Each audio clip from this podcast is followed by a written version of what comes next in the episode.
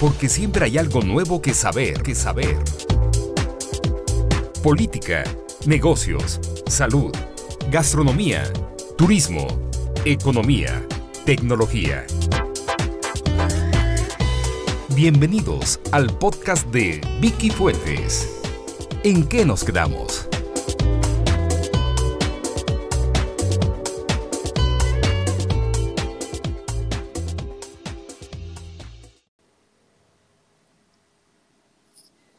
Bienvenidos, este es el capítulo 1 de la segunda temporada de En qué nos quedamos. La charla de hoy es con el inagotable escritor Francisco Martín Moreno. Él, él es uno de los escritores más leídos en nuestro país. Ha publicado una treintena de libros y de los más recientes, Ladrón de Esperanzas, que seguramente ya conoce, y Cuando México perdió la esperanza, una novela corta de ficción política, muy ilustrativa, por cierto, de lo que estamos viviendo hoy en día. Así es que yo doy la bienvenida para este podcast y agradezco estos minutos para compartir a mi querido Francisco Martín Moreno. ¿Cómo bueno, estás? Bueno, Vicky, encantado de escucharte. Hacía tiempo que no tenía este privilegio y este gusto. Sabes lo que admiro tu trabajo y, y tu valentía, tu conocimiento. O sea que me hace muy feliz platicar contigo y con tu enorme audiencia, Vicky. Oye, a mí mucho más, porque déjame decirte que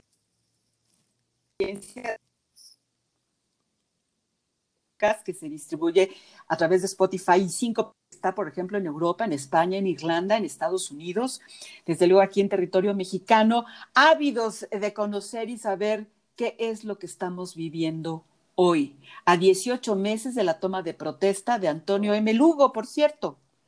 Sí, bueno, como, como es novela, Vicky, es una, es una novela, eh, tuve que poner AMLO, pero AMLO significa en mi novela Antonio M. Lugo Olea, ¿no? Porque eh, hay, hay, quien me ha dicho que tenía que haber hecho un ensayo, pero en el ensayo se limita muchísimo la imaginación del novelista, ¿ves? Entonces, para mí era muy importante no, no padecer esta limitación. Por ejemplo, dime tú si en un ensayo serio, académico, voy a poder poner a a López Obrador eh, en el infierno porque él sueña que se muere, eh, eh, en, Palacio Nacional sueña que se muere, sueña que está en el infierno con todo su gabinete, él llega a la galera más recalcitrante del infierno, levanta la cabeza y ve que están colgados este, de unos ganchos la, la, cabeza de Echeverría, la cabeza de López Portillo, la cabeza de Santana, está rodeado de su gabinete. Y en ese momento sentado se empieza a quemar las asentaderas, pues porque el, el infierno no es precisamente un lugar frío y se pone, se pone de pie y se empieza a quemar los pies y empieza a gritar del, del, del calor. Nadie de su gabinete lo ayuda y, y, le empiezan a salir pústulas, este, chancros, eh, ampollas y se empieza a incendiar hasta que se convierte en una tea, ¿no? Digo, se incendia por completo y hasta que quedan cenizas de él. Y entonces, claro, un minuto después, Oye. no, con eso concluyo, Ajá. un minuto después se vuelve a reconfigurar, con, bueno, se vuelve a, vuelve a adquirir la figura humana para que se repita otra vez lo del incendio y así hasta la eternidad. Esto no lo puedes poner en un ensayo, Vicky. no, definitivamente no. Oye, quiero dar un poco el contexto para quien nos está escuchando, que la última vez que tuvimos tú y yo la oportunidad y el placer Igualmente. de vernos frente a frente fue aquí en el Complejo Cultural Universitario en el 2019 en la Feria del Libro. Estuviste con gran éxito presentando el libro Ladrón de Esperanzas Físico, un libro físico con un gran éxito. Mucha gente quería verte, platicar contigo, sentirte. Yo recuerdo y agradezco, por cierto, tu, empeño, tu dedicación y tus ganas de quedarte porque estuvimos grabando, eran creo que las diez y media de la noche y tú estabas entero, ¿eh? Con muchas ganas y yo te agradezco porque quien quiera ver estas entrevistas que he tenido ya, esta es la tercera, con Francisco Martín Moreno a través de mi canal de YouTube, las pueden disfrutar porque son enormemente disfrutables las anécdotas y esta forma tan peculiar que tienes de poder compartir y conversar, mi querido Francisco. En aquella ocasión hablamos de cuando México perdió la esperanza y nos explicabas que este era el principio de una serie de novelas cortas hablando precisamente y en torno a este mismo tema, esta novela corta ahora, la que nos ocupa, que sería la segunda, ¿verdad? No, este sería lo que llaman los editores un bonus chapter, o sea, es un, es un regalito para, para el lector. Este, eh, la segunda novela, este, esta es una novela corta, como tú bien dices. La primera se llama El ladrón de esperanzas. El bonus chapter, que no es la segunda parte, es eh, cuando México perdió la esperanza. Ah, Y ahora, el año que entra, voy a publicar eh, La felicidad de la inconsciencia. Este, y, a finales de, pues no sé cuándo, porque yo, yo espero que la sociedad mexicana le revoque el mandato en el 2022 al presidente López Obrador pues me imagino en el 2022 escribiré la última parte de la saga, que no sé cómo se llama, pues no sé cómo titularla todavía, ¿no? Oye, por cierto, la pueden descargar cualquiera de las tiendas virtuales porque esta es digital. En plena pandemia, seguramente todavía no la mandarás a imprimirse, pero digitales todas disponibles. Sí, todas no, no, no, todas, todas. Lo que pasa, el ladrón de esperanza sí lo pueden pedir impreso a, través de las grandes eh, cadenas de librerías este, y les llega impreso, pero ladrón de esperanzas, pues estaban cerradas las imprentas y, bueno, y también estaban cerradas las librerías, no había manera de imprimir ni, menos de distribuir. Y, tuvo una magia, Vicky, porque el libro lo terminé, el libro lo escribí, eh, la novela la escribí en tres semanas, trabajando compulsivamente, pues, ¿qué te voy a decir? 16 a 18 horas diarias, ¿no? Y la, gran ventaja es que lo terminé un domingo y el lunes ya la gente podía adquirir la novela. Antes tardaba un mes y medio en imprimirla y luego otros 15 días en distribuirla. Digamos, son dos meses en lo que llegaba a las librerías. Ahora la terminé un domingo y el lunes ya podía leerla el público.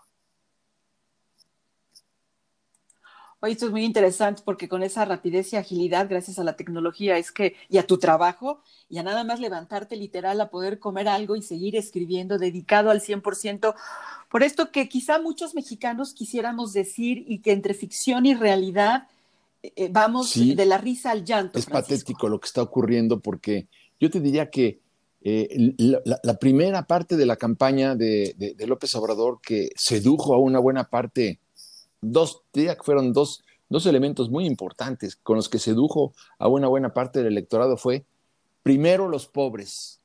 A ver, yo no conozco a nadie, Vicky, que no esté de acuerdo con que primero los pobres, a ver quién, quién, quién es el valiente o el irresponsable o el suicida que dice que primero los pobres no. Entonces, claro, era, era una propuesta electoral muy atractiva. Y la otra, este, van a faltar cárceles para encerrar a la mafia del poder. Caray, bueno, pues este, pero cuando te das cuenta que los dos ingredientes, los dos elementos de la campaña eran absolutamente falsos, es cuando viene una decepción masiva de este personaje siniestro en la historia política de México. ¿Por qué? Porque nada más en este año van a crecer 10 millones de pobres, Vicky, 10 millones de pobres. Y, tú dices, primero los pobres, sí, pero primero los pobres, ¿para qué? E, e, es lo que no acabó de decir. Morena y la 4T ha sido una fábrica de pobres. Y esto es lo que más me agrede a mí como, como ciudadano y como, como autor, porque si, si alguien necesitaba eh, eh, de esperanza, necesitaba ser rescatado y ayudado, era precisamente el pobre y estamos incrementando el número de pobres como nunca antes en la historia de este país, por un lado. Por el otro, la mafia del poder, pues la mafia del poder, pues no está en la cárcel. Digo, está muy claro que hubo un pacto, como yo lo planteo en, el, en mi novela El ladrón de esperanzas, hubo un pacto entre Enrique Peña Nieto, Videgaray y, López Obrador, en, en el que dijeron, nosotros del PRI te vamos a pavimentar el camino a la presidencia de la República, siempre y cuando te comprometas a no encarcelarnos a ninguno de nosotros. Entonces, sobre esta base va, y sobre esta base vamos a descarrilar también la, campaña electoral de Anaya, de Ricardo Anaya, diciéndole que es un ladrón, defraudador, todo lo que tú quieras. Después ya le pediremos perdón, pero por lo pronto lo descarrilamos. Y paralizaron de, de 32 este, eh, delegaciones priistas en el país paralizaron prácticamente a 25, no les dieron presupuesto ni para cachuchas. Entonces, claro, este, ganó, eh, ganó López Obrador, pero bueno, sobre la base de que hubo un pacto de la impunidad, que todo el mundo ha hablado de él, ¿no? Entonces, claro que, que, no, no, va a meter a nadie de la mafia del poder, tampoco creo que vaya a meter a la cárcel al señor eh, Lozoya, Yo creo que todo esto, una, esta es una gran estrategia electoral para descalificar a la oposición, diciéndoles que recibieron dinero de, del gobierno y que los únicos que son pulcros y sanos son, son los de Morena. Esta es la idea, pero no meter a la cárcel a nadie más. Tú, ya, ya lo veremos, ya lo veremos, Vicky. Claro. Así es que el factor Emilio Lozoya es muy importante en todo esto que dicen es un montaje, es un teatro, es una farsa que, insisto, te lleva del coraje al llanto, a la indignación y a unas ganas enloquecidas de que esto pueda cambiar ahora que vienen las elecciones intermedias. Así es que Francisco Martín Moreno, ¿qué dirá eh, Rosario Robles de la forma en la que están tratando a Emilio Lozoya?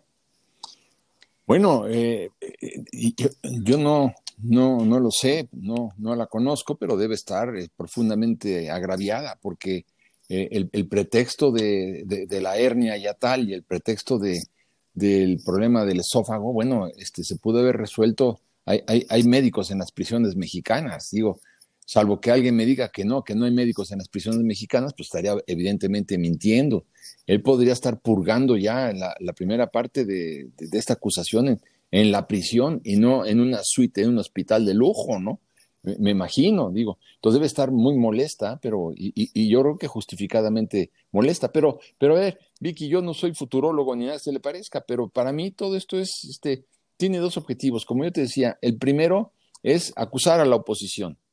Este, de tal manera que se descalifique de cara al 2021, porque el presidente está en campaña permanente para eso.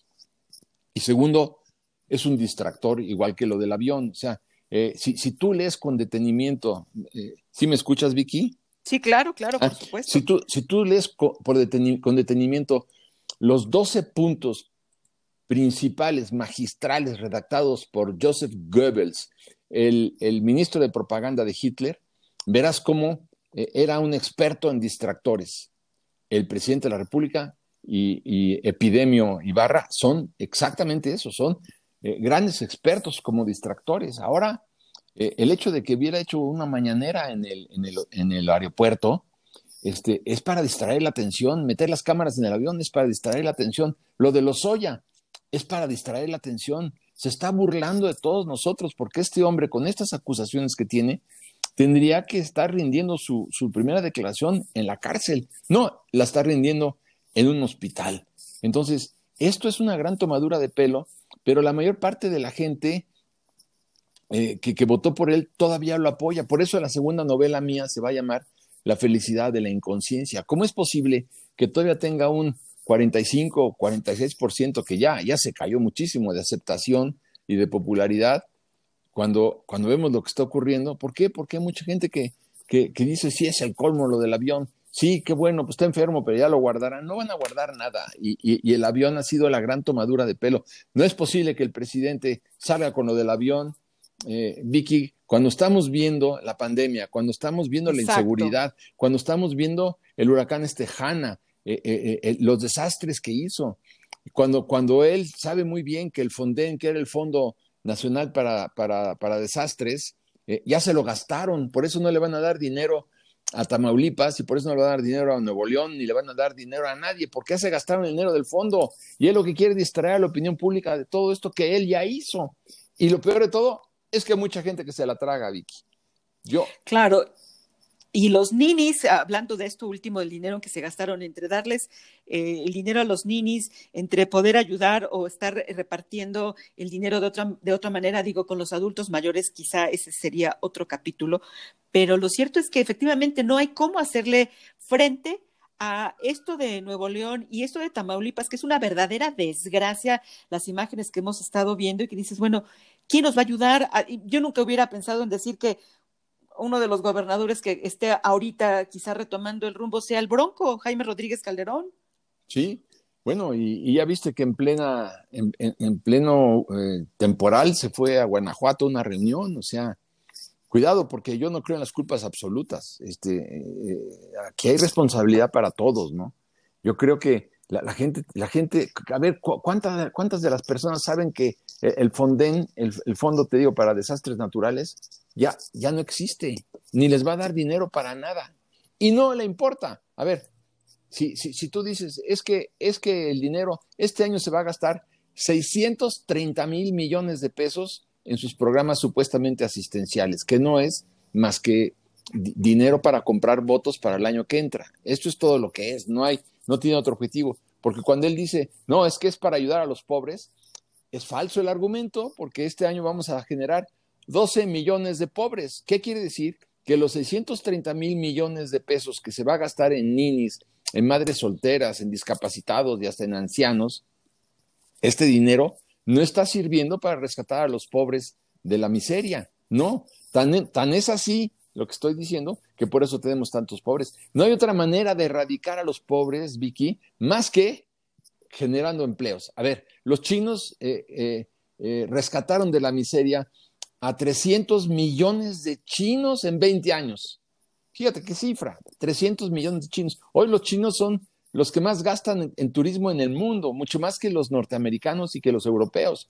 300 millones de chinos. Nosotros podríamos haber rescatado con una eh, estrategia inteligente, ya desde el gobierno de, pues, de Calderón y de Fox, y, podríamos haber ayudado al rescate de los pobres, pero nunca como ahora hemos generado tantos pobres. Y no es por la pandemia, cuidado.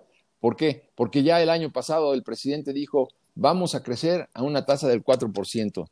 No, al 4% siempre, bueno, al, al doble de la de Peña. No, vamos a crecer al, igual que Peña. No, bueno, no vamos a crecer. No, decrecimos. Y este año vamos a, decrecimos en menos 1% y este año vamos a decrecer en menos 20% la economía. en el mes de abril, este, 12 millones y medio de mexicanos se quedaron sin ingresos. Un millón, un millón y medio de mexicanos en un mes se quedaron sin empleo. O sea, este, la catástrofe social que, vamos a enfrentar no tiene que ver nada con la pandemia. Y sobre todo, pues estás viendo que quiere resolver el problema de la criminalidad con abrazos y no balazos. O sea, es, es una estrategia perversa de, este gobierno que, todo lo que está haciendo es, este, respirar por las heridas históricas, personales que tiene López Obrador. Vino a vengarse de México este hombre.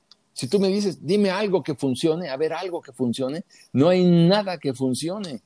Es decir, cuando, cancela el aeropuerto, Vicky, el, aeropuerto internacional de, la Ciudad de México iba, bueno, para comenzar, enterró 100 mil millones de pesos. Los, ahí se quedaron enterrados 100 mil millones de pesos en un país en donde el 42% de las escuelas de primaria públicas, de primaria públicas, no tienen baño para los pequeñitos.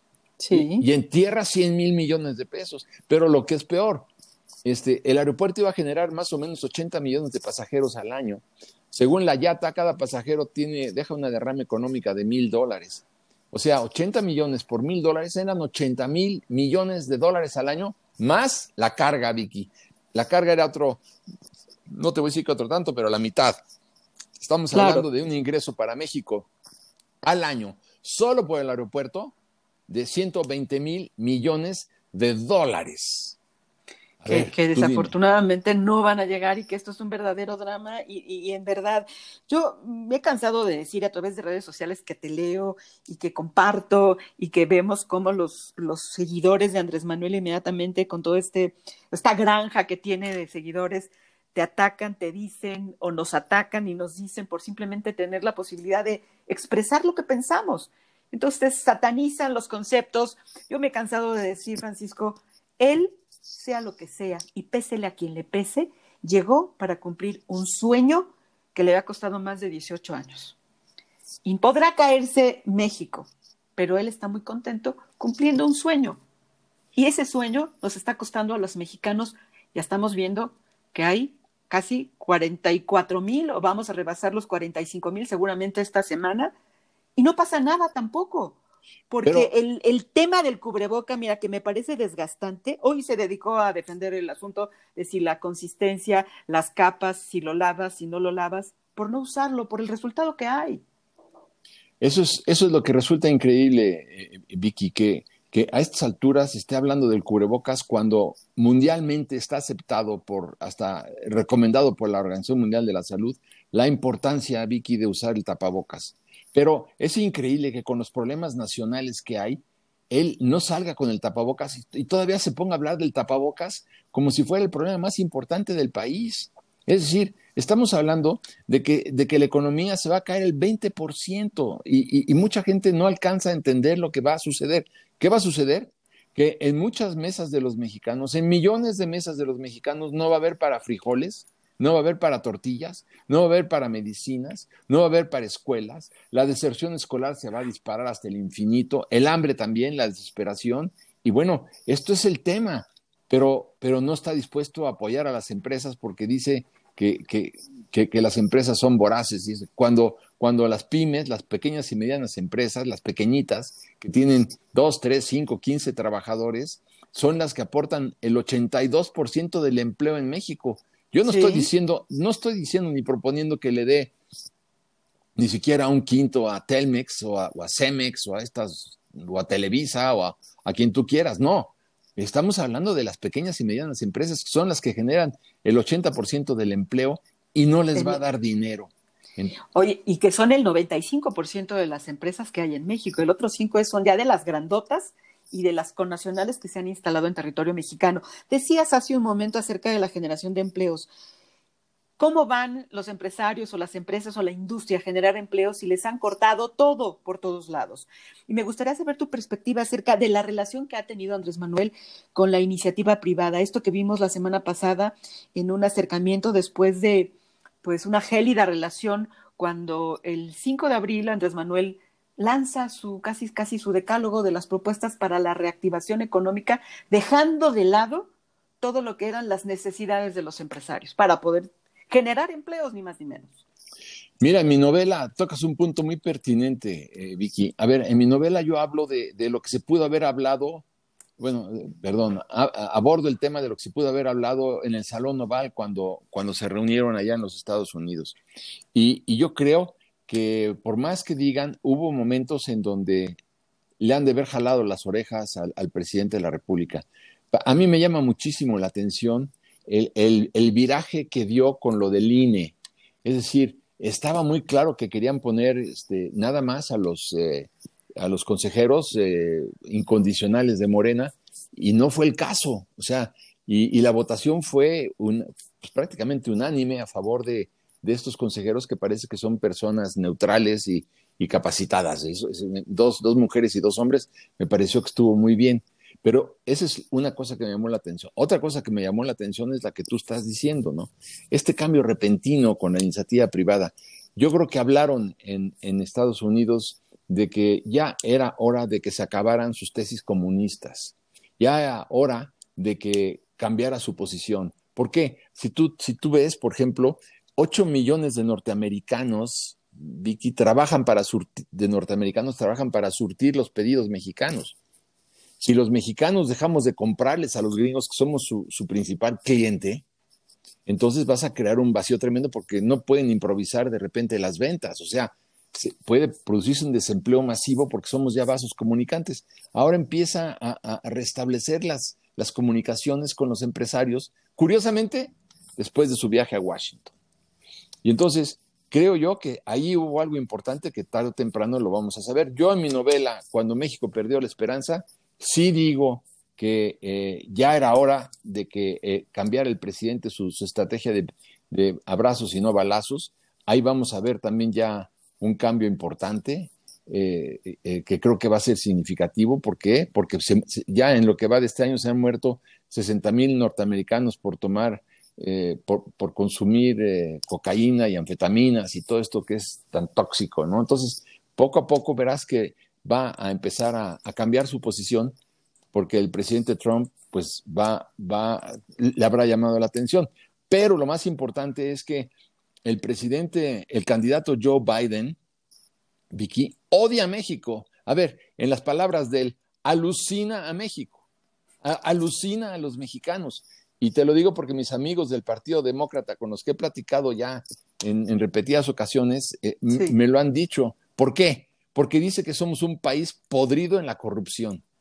Y más podrido ahora cuando estás viendo que el 82% de las compras del gobierno federal son sin licitación, son asignaciones directas. Este es, este es el, el, combate a la corrupción, que, que, que, sean asignaciones directas y que hay una licitación pública en donde gane el que tenga el mejor precio, pues por supuesto que no. Pero entonces te quería decir, si, si ya despreciaba el, el candidato Biden a México por la corrupción, eh, eh, fue el último en firmar el TLC en el año 93, bueno, su malestar en contra de los mexicanos se disparó al infinito cuando Peña Nieto invitó a, Trump a México y se lastimó gravemente la candidatura de, Hillary Clinton. Y, más coraje tiene ahora cuando López Obrador va y apoya abiertamente a Trump. Ni le llama por teléfono a Biden, ni le llama por teléfono a la señora Pelosi que tanto hizo por el TEMEC. Y entonces imagínate, si gana, el si gana, si gana Biden, con el coraje que le tiene a México y tiene un Congreso demócrata, pues yo, yo sí creo que van, a van a cambiar las cosas en este país porque va a poner condiciones tremendas, tremendas, tremendas. Solo ellos saben el tamaño del compromiso que tienen mutuamente. Me refiero a Donald Trump y Andrés Manuel López Obrador, estando de por medio Marcelo Ebrard, con lo que vimos, que por cierto, en ese viaje a Estados Unidos no se llevó a nadie de los líderes de las cúpulas empresariales que están dando la cara y que se han quejado. Se llevó a otro grupo de empresarios con los que sabía que, digamos, tendría un poco más de punch, uno de ellos más rico que Trump, por ejemplo. No, ya, pero, pero el punto era, eh, ¿por qué se los llevó? Curiosamente, Vicky, curiosamente, todos tienen que ver con los medios de difusión masiva. Todos. O sea, él está en campaña para el 2021. Eh, no, no creo que se los haya escogido así al azar, no. Todos, todos tienen, tienen medios de difusión y por eso para él es importante, sí les los estoy invitando a ustedes. Despreció a los que articularon y vertebraron el, el claro los del cuarto de junto, esos eran los que tenían que haber ido a, y, no los invitó, pero sí invita a los dueños de difusión, de, los medios masivos. Eso sí, por eso es que es muy curioso, todo lo que está haciendo el presidente el día de hoy está orientado al 2021, porque sabe muy bien, sabe muy bien que si pierde en el 2021, pierde el control de la Cámara de Diputados, pierde el control del presupuesto, porque ¿quién es el que asigna el presupuesto? ¿Se acuerda la Constitución? La Cámara de Diputados. La Cámara de Diputados le puede decir, a partir de hoy, este, no vamos a autorizar un quinto para Santa Lucía, no vamos a autorizar un quinto para el tren Maya, no vamos a autorizar un quinto también para eh, la, refinería de dos bocas. Se acabó. La, Cámara de Diputados es la que puede decidir esto, porque, porque de acuerdo a la Constitución, la, Cámara de Diputados puede decir, no apruebo la cuenta pública del 2021. Si las elecciones son el año que entra, entonces, y gana un Congreso, gana, un Congreso eh, independiente, le van a decir, no aprobamos la cuenta pública y vamos a exigir pliegos de responsabilidades para todo esto. O sea, el cambio que puede venirse encima eh, eh, porque tengamos el control de la Cámara de Diputados es gigantesco. Yo, yo sí invitaría a tu enorme audiencia a que, a que lean en la Constitución las facultades de la Cámara de Diputados. Si recuperamos esas facultades, Vicky, vamos a poder hacer maravillas para empezar la reconstrucción de México. Hoy, hoy te aconsejo, si tienes un momentito, que leas mi, mi columna en el Reforma, la pueden bajar obviamente en las redes sociales, se llama La reconstrucción de México y verás nada más todo lo que puede pasar eh, exactamente en el 2021 para empezar a desmontar todo este eh, sistema que está destruyendo a la, a la economía nacional. Oye, y estamos eh, práctica, ahorita la voy a descargar, por supuesto, y la voy a compartir, pero te escuchaba esto vinculado al proceso electoral, sí como tejieron con el INE, sí como afortunadamente quedaron estos consejeros que deseamos lo hagan de la mejor manera y que el INE pueda seguir siendo independiente y que nos garantice unas elecciones transparentes el próximo año, el domingo 7 de junio. Estamos prácticamente un mes de que inicie, si todo sale en tiempo y forma, el proceso electoral y ayer escuchaba a Lorenzo Córdoba decir, como sea, tenemos que salir a votar, si es no digital, pero si es con campañas virtuales ante la pandemia, tendrá que ser, pero no podemos posponer la jornada electoral del próximo año. ¿Qué piensas? No, no, bueno, a ver, eh, eh, este, Vicky, estaban preparando el fraude electoral eh, al nombrar consejeros nada más ven, eh, metieron a Ackerman entre las personalidades con unas comillas del tamaño de la catedral que iban a, analizar la personalidad de, los candidatos.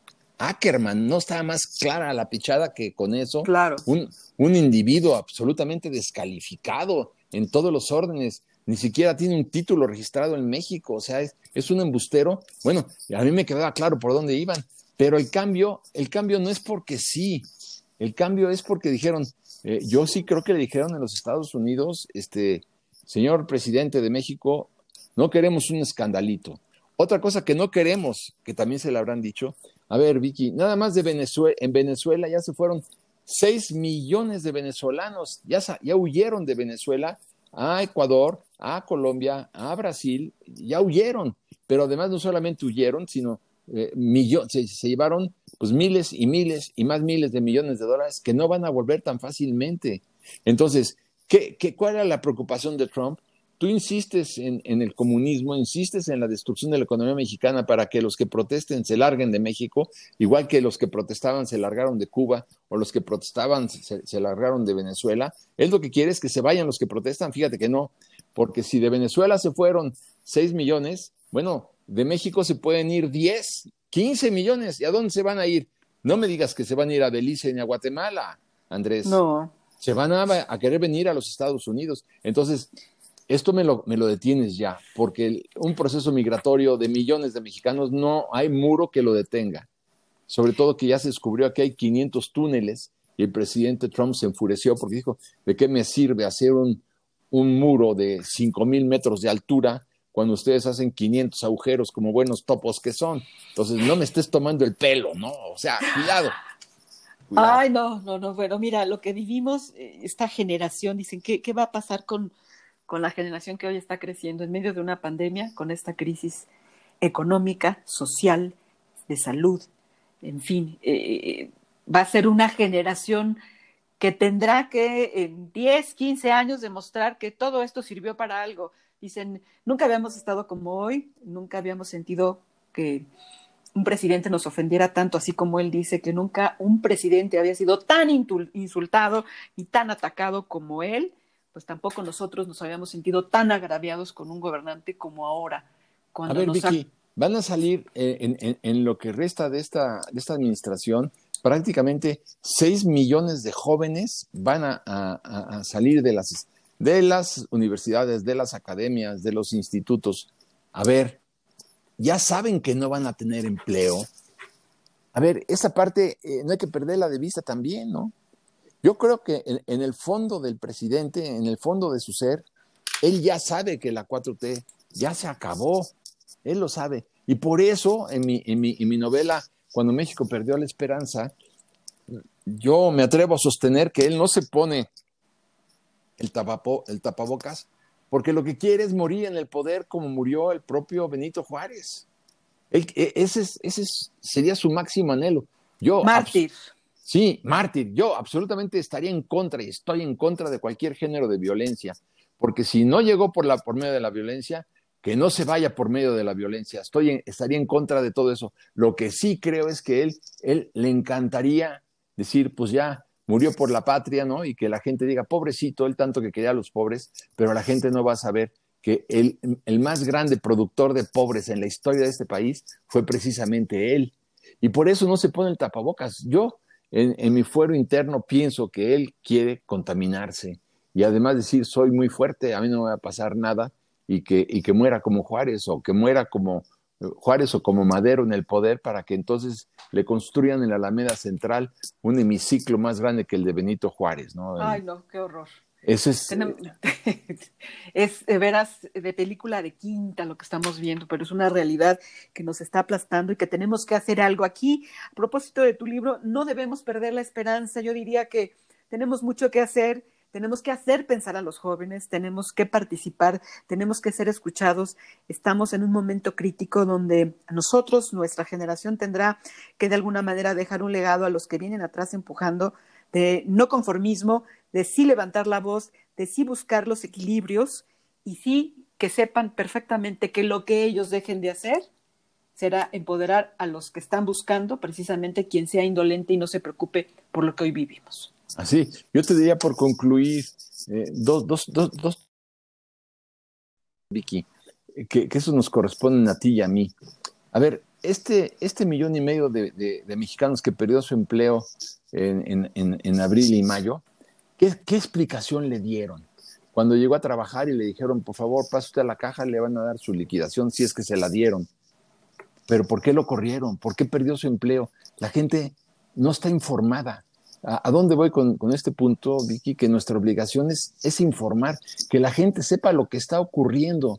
Esto para mí es, definitivo. Y, si 12 millones y medio de mexicanos se quedaron sin ingresos en mayo, ¿cuál es la razón? ¿Por qué se quedaron sin ingresos? Pero, no se están haciendo grandes campañas en, los medios de transporte, en el metro en México, en los camiones, en, la calle. Nosotros tenemos que informar lo que está ocurriendo. Eso es uno. Para mí, porque uh, mi, conclusión se, se reduce a dos palabras. La primera es informar. La segunda es votar el año que entra de manera masiva. Es decir, el año pasado, el padrón electoral, el año antepasado, el padrón electoral es de 90, era de 92 millones y votaron 30 millones. 60 millones de mexicanos este, tenían que haber votado también. Claro, eh, eh, creo yo que si, si el año que entra salimos a votar la, pues no sé, ¿qué te voy a decir? 60 millones, 65 millones de mexicanos, eh, va, va, no va a haber manera de eh, lograr un, fraude electoral. Por ello yo creo que se reduce a dos palabras, informar y votar, Vicky. Informar, estar conscientes de que no puedes delegar el destino de este país y menos ahora que sabemos qué es lo que pasa cuando solamente 30 millones salen a votar como sucedió hace dos años. Francisco Martín Moreno, yo deseo profundamente poder volver a abrazarte, poder eh, tomarnos un mezcal aquí en Puebla, un chile en hogada, que estamos con plena temporada, poder recorrer las calles de esta ciudad. Tienes muchos amigos acá, eh, gente que te quiere y que queremos eh, recuperar poco a poco esta posibilidad de lo sabroso y lo delicioso que es poder compartir como dicen, cara a cara, face to face, mi querido Francisco. Ojalá que sea pronto. Te mando un gran abrazo y. Igual, Vicky que no sea la última vez que podemos platicar por este medio. No, encantado, Vicky. Tú sabes todo lo que yo te quiero, todo lo que yo te respeto. Eres, eres, una, eres, eres una comunicadora intensa, informada y poderosa. Entonces, hablar contigo es un placer. Pues espero que muy pronto me pueda dar una vuelta por Puebla, ya cuando empiece a disminuir, si es que se puede, esta, esta pandemia. Y en fin, pero pero bueno, Vicky, muchas gracias por todo. Gracias a ti y a ustedes que nos están escuchando hasta donde quiera que llegue este podcast. Les recuerdo que será seguramente a través de Spotify o las otras cinco plataformas que nos comparta si le gustó, que lo descargue y que nos permita seguir compartiendo temas siempre de interés. Un abrazo hasta donde quiera que esté. Gracias.